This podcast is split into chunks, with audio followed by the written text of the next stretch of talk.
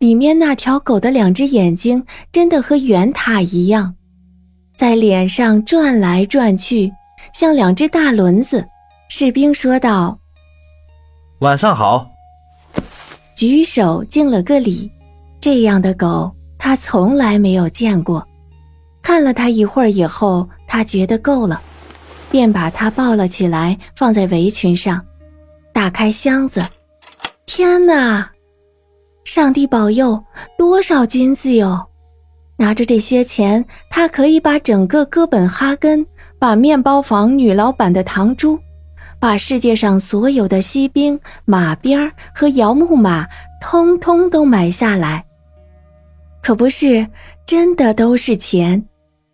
这一回，他把兜里、军囊里满满的银币全都倒掉，装上了金币。啊，所有的兜、军囊、军帽和靴子里通通装满金币，他都走不动了。现在他有钱了，他把狗放回箱子上去，关上门。然后朝着树顶喊了起来：“把我拽上去，老巫婆！”巫婆问道：“你拿到打火匣了吗？”士兵嘴里说着：“真是的，我把这事完全忘光了。”他又走回去拿到了它，巫婆把他拽了上去，于是他便回到了地面上。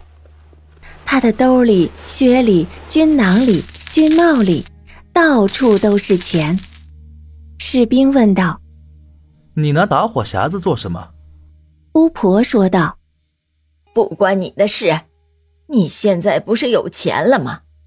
把打火匣给我就是了。”士兵说道：“呵呵，你说不说？拿打火匣干什么？要不……”我就拿军刀把你的头砍下来。”巫婆说道。“哦，别！”士兵把他的头砍了下来，他倒在地上。